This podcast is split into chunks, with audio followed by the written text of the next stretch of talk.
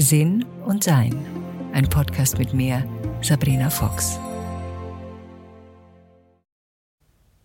Bei anderen Leuten merken wir das wahrscheinlich am schnellsten, wenn das Ego eine zu große Rolle spielt.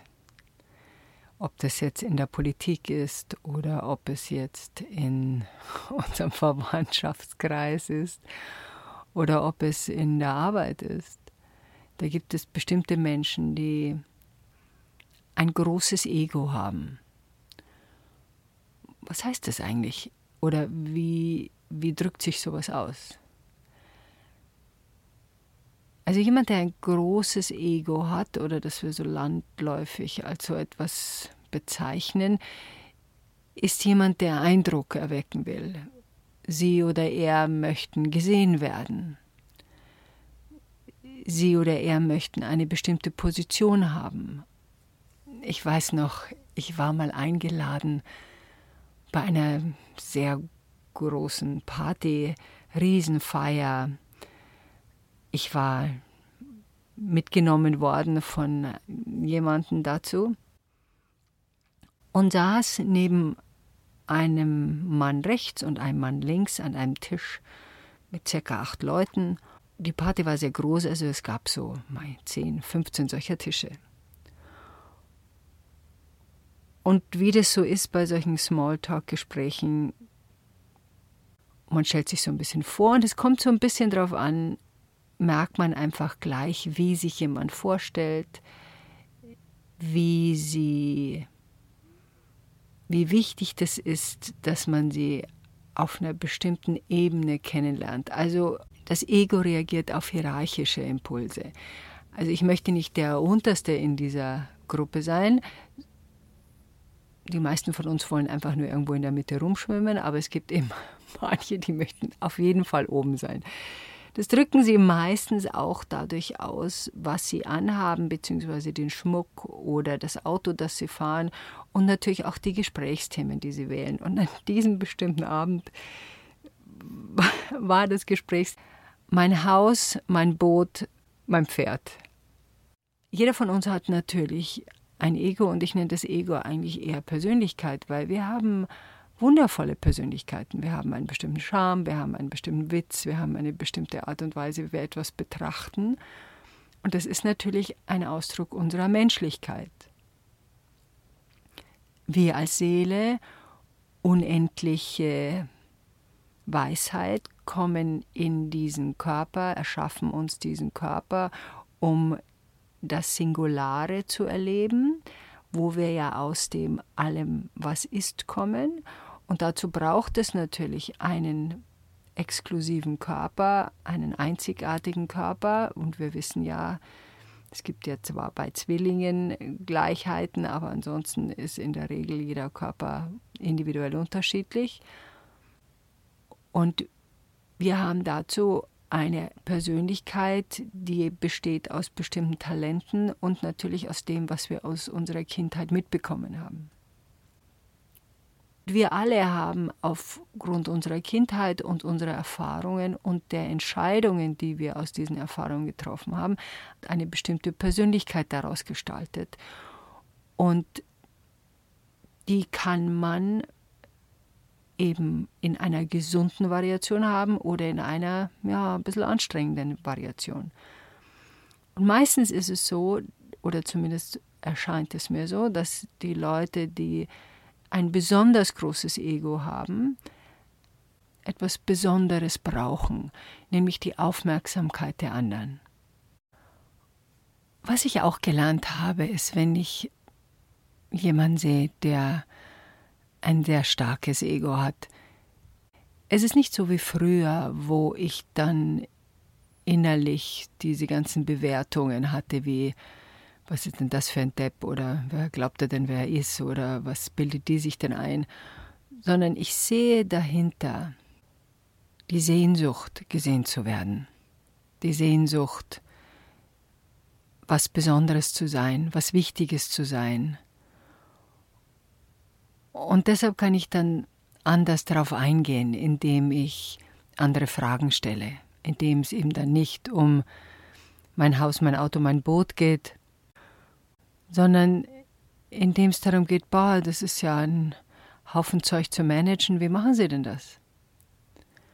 Und dann beginnt eine andere Ebene des Gesprächs und des Austauschs. Einfach auch deswegen, weil ich da nicht mitspiele und aber auch nicht diese Bewunderung ausdrücke, die sich jemand dann wünscht, sondern ich zeige meinen Respekt davor, so etwas erschaffen zu haben.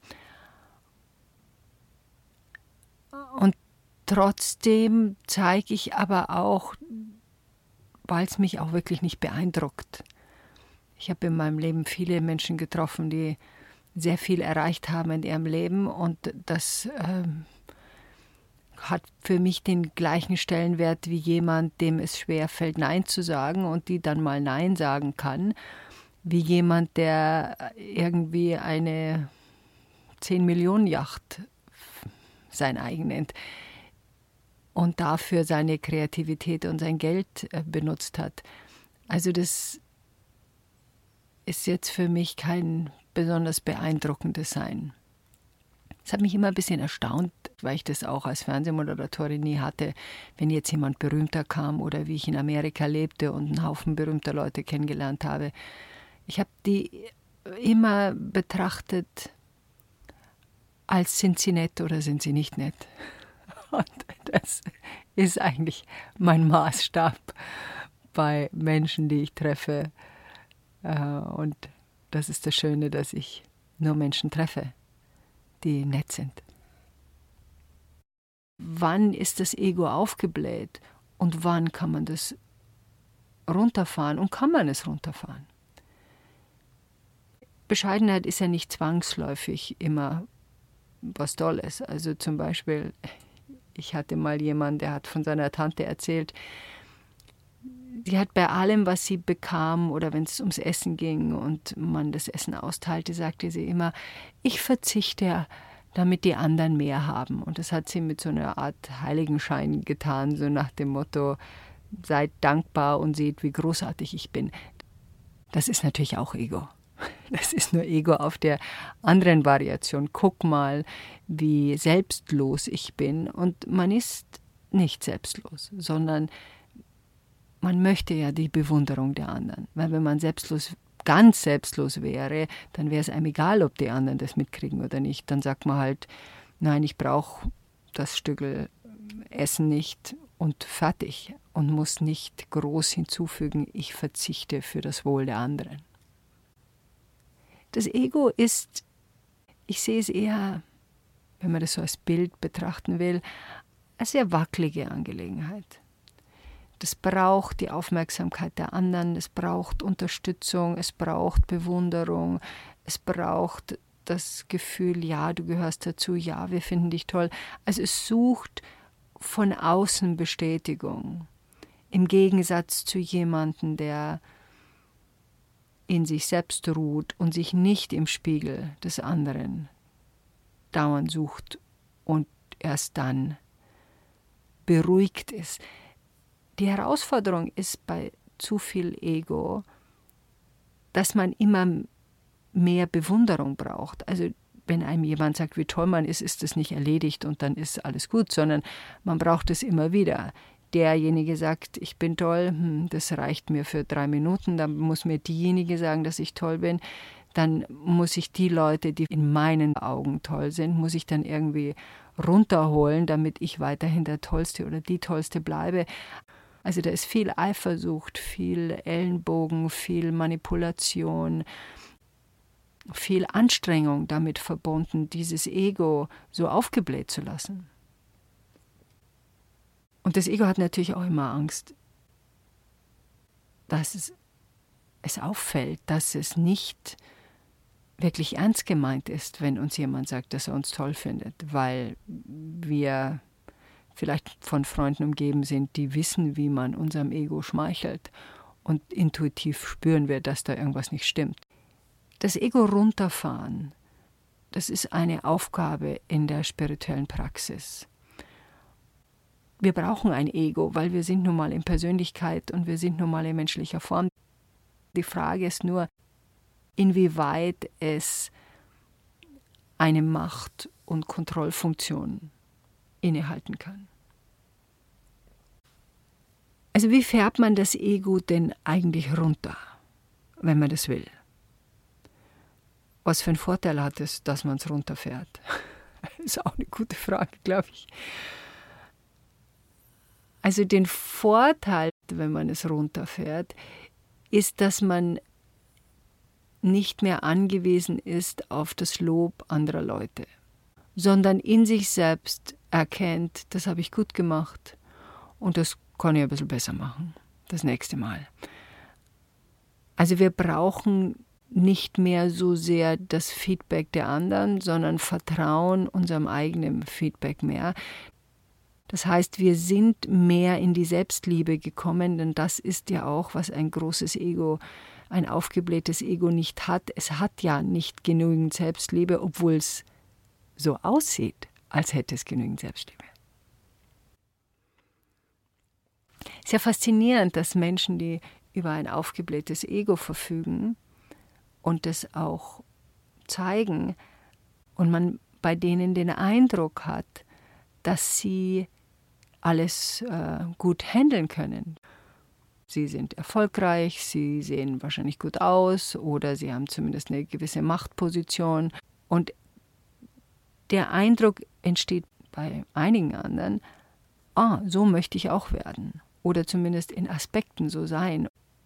Oder zumindest hat man den Eindruck, dass diejenigen mit ihrem Leben eigentlich ganz zufrieden sind. Und das, glaube ich, ist in den seltensten Fällen der Fall. Denn wenn sie mit ihrem Leben so wirklich zufrieden wären, dann bräuchten sie das aufgeblähte Ego nicht. Weil das aufgeblähte Ego ruft eigentlich nur, schau mich an, schau mich an, schau mich an, schau mich an. Das Ego runterfahren zu einem Zustand der normalen Persönlichkeit, der angenehmen Persönlichkeit für einen selber wie für die anderen, ist eigentlich nicht so schwierig. Dazu braucht es aber auch ein genaues Betrachten, in dem Fall, wann benutze ich denn oder wann bläht es sich denn auf? Weil das Ego kann ja wieder ja, weniger Luft drin haben und es kann wieder mehr Luft drin haben. Deshalb glaube ich, ist dieses Aufblähen vielleicht ein ganz praktisches Bild. Als ich jünger war und die Welt aus meinem sozialen Wohnungsbau verließ und in eine Welt von Journalismus und Leuten, die alle studiert hatten, ging, hatte ich eine große Sorge, dass man mir ansieht, wo ich herkomme und dass ich da eigentlich nicht dazugehöre. Ich weiß noch, ich habe mal von einem früheren Freund eine teure Handtasche bekommen. Und diese Handtasche war für mich ein Gefühl von, und jetzt gehöre ich auch dazu. Ich war sehr stolz auf diese Handtasche weil es mir wie eine Eintrittskarte schien, weil ich auch gesehen habe, wie Leute diese Handtasche anschauten. Das war damals MCM, das war vor 40 Jahren irgendwie der Inbegriff von schick und toll. Und dann habe ich auch gemerkt, zum Beispiel, dass ich, ich hatte ja nicht studiert, ich hatte, musste, musste früh die Schule verlassen, weil ich Geld verdienen musste. Und da ging es darum, zu schauen, wie passe ich mich an in diesen neuen Kreis, in dem ich mich aufhielt. Da wurde über Kunst gesprochen, von der ich null Ahnung hatte. Also habe ich mir Bücher gekauft und bin in Kunstausstellungen gegangen und habe dann mir selbst beigebracht, informativer über Kunst äh, zu sprechen. Dann wurde ich später Fernsehmoderatorin. Da habe ich gelernt, dass du nur ein, zwei richtig gute Fakten brauchst und dann nehmen die Leute an, du kennst dich mit dem Rest genauso gut aus. Was nicht stimmt. Und dann merkte ich auch, wie durch den Erfolg, durch die Anerkennung von außen auch mein Ego aufgeblasen wurde. Und es war so eine Mischung zwischen aufgeblasenem Ego und dazugehören wollen, was wahrscheinlich immer bei Egos der Fall ist. Wenn wir also merken, dass wir gerade bei Diskussionen, und da habe ich es hauptsächlich gemerkt, mein Wunsch des Rechthabens hat was mit einem aufgeblähten Ego zu tun. Und wo ich merkte, okay, da muss ich erstmal runterfahren. Und das habe ich dann Stück für Stück gemacht. Also wenn es Diskussion um etwas gab und ich merkte, ich bin investiert darin, dass ich diese Diskussion gewinne, beziehungsweise dass man beeindruckt ist von dem, was ich darüber weiß, beziehungsweise damals war ich noch in der irrigen Hoffnung, dass man die Meinung anderer Leute ändern kann. Also, dass man die Meinung anderer, dass ich die Meinung anderer Leute geändert habe zu einem Thema, von dem ich glaubte, dass es richtig ist. Und da musste ich anfangen, ja, mein Beißeffekt loszulassen. Also dieses Schnappen, dieses nicht zuhören, sondern warten, bis ich mal was sagen kann. Das war ein längerer Prozess, wo ich immer wieder aufpasse und schaue, latsche ich da wieder rein. Das passiert gelegentlich. Ich merke es aber Gott sei Dank sofort. Und ja, also sofort, sagen wir mal, nach ein paar Sekunden weil es hat eine körperliche Reaktion. Die körperliche Reaktion ist, dass man sowas ähnliches wie eine Tunnelvision kriegt. Also man denkt, alles ist ausgeschaltet, was an anderer Wahrnehmung noch stattfindet, sondern man denkt nur noch, das muss ich jetzt sagen, damit dieses Argument gewonnen wird, damit jemand den Eindruck von mir hat, den ich möchte, dass derjenige oder diejenige diesen Eindruck von mir hat. Und wenn ich das merke, dass ich in A in eine Tunnelvision gehe, dass es eng um mich herum wird, und dann gibt es eine bestimmte Reaktion ja, der Verbissenheit eigentlich. Ja, ich beiß mich fest. Das war am Anfang sehr stark. Also wie ich anfing, mir mein aufgeblähtes Ego anzuschauen, habe ich gemerkt, dass ich A recht haben will, B das Gefühl haben möchte, dass ich es besser weiß, dass ich gut im Ratschlag geben bin, beziehungsweise Problemlösen bin, dass ich ein Problem lösen kann, wenn ihr nur auf mich hört. dass, dass ich 28 verschiedene Vorschläge machen kann und ich immer wieder frustriert war, warum denn die nicht angenommen wurden. Ich war investiert in die Reaktion der anderen, also nehmt doch an, was ich euch sage. Und das, dieser ganze Haufen von Zeug, das musste ich runterfahren. Warum wollte ich es runterfahren? Ich wollte es runterfahren, weil ich merkte, dass ich damit in eine Bewertung gehe, die Weisheit der anderen und das großzügige Betrachten der anderen verloren habe, wenn ich in ich weiß es besser gehe. Und ich habe auch gemerkt, dass es mir nicht gut tut. Es entsteht auch im Körper so eine gewisse Anstrengung, weil man das Gefühl hat, man muss die Sorgen der Welt mit sich herumtragen. Und das ist natürlich nicht so, das muss man ja nicht jeder von uns ist eigenständig und man kann natürlich unterstützen, aber auch nur insoweit, dass jemand gerne Unterstützung haben möchte. Und wenn wir nicht gefragt werden, bringt uns die ganze Unterstützung nichts. Ich merkte, dass der Schritt für mich, das runterzufahren, war, dass ich mehr nachgefragt habe, ah, wie kommst du zu dieser Meinung? Hm, das ist ja interessant, ohne zwangsläufig meine dazuzugeben. Und in dem Moment, wo ich das runtergefahren habe, was ein bisschen Übung braucht, zugegebenermaßen, wurde mein Leben entspannter und ich bin sicher, das Leben der anderen auch, weil ich nicht mehr so anstrengend war.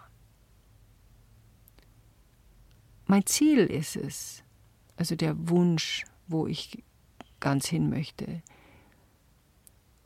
Und das hatte ich auch machen können und ausprobieren können, wie ich mich Ende 2019 zurückzog, eben nicht mehr die Anerkennung von außen zu haben, also keine Workshops mehr zu geben, keine Vorträge mehr zu geben, nichts mehr in der Richtung zu tun, um wieder mehr in meine eigene Wahrnehmung zu gehen, um meine eigene, mein eigenes Gefühl zu gehen und von dem, was von außen kommt, Abschied zu nehmen. Und das habe ich gemerkt, dass das für mich kein Problem war. Also wenn mein Ego damals noch so groß gewesen wäre, wie es, sagen wir mal, Anfang meiner, wie ich 30 war, war, dann hätte ich das wahrscheinlich mit Schmerzen diesen Rückzug gemacht. Und so war es für mich ein leichtes, den Rückzug zu machen. Und da erkennen wir, ah, da hat sich was getan. Da hätte ich früher so reagiert. Da reagiere ich jetzt so. Also angenommen, wir sind in einem Gespräch mit irgendjemandem und derjenige sagt, dass er, jetzt in meinem Fall, dass er Vorträge hält. Dann ist der Impuls zu sagen, ah, ich halte übrigens auch Vorträge oder ich habe lange Vorträge gehalten, ist ein Impuls, der so gut wie nicht mehr hochkommt. Der kommt ab und zu hoch, wenn ich merke, der andere gibt oder die andere gibt zu sehr an. dann, mein Ego möchte dann so fechten. Guck mal, ich kann das aber auch. Das ist ein Impuls, ein innerer, der kommt hoch, der wird nicht mehr ausgeführt, weil meine Seele und meine Wahrnehmung sofort erkennt, was der Grund ist für diesen, ich nenne es mal Fechtimpuls. Guck mal, das kann ich auch. Und dann kann ich einfach dieser Person nur zuhören. Und wenn mir die Person zu anstrengend ist in ihrem Sein, dann kann ich mich aus diesem Gespräch wieder zurückziehen. Und daran erkennen wir, jede von uns und jeder von uns, wenn das so getriggert wird, wenn jemand etwas von etwas spricht, von dem wir glauben, boah, davon haben wir auch Ahnung, oder von dem wir glauben, davon haben wir mehr Ahnung, oder von dem wir nicht glauben, dass der andere überhaupt eine Ahnung hat. Und wir möchten gerne belehrend sein, das zu üben und da nur interessiert zuzuhören. Und da still zu sein. Das ist es, was dem Ego die Luft nimmt, was es runterfährt. Und dann am Schluss steht man da mit diesem kleinen flatterigen Ballon, der noch ganz süß aussieht, und denkt sich, ja, ich brauche nicht so groß. Denn ich habe in mir selbst erkannt, dass ich gut bin, wie ich bin. Denn ich vertraue meiner eigenen Wahrnehmung mehr als der Wahrnehmung der anderen. Enjoy life.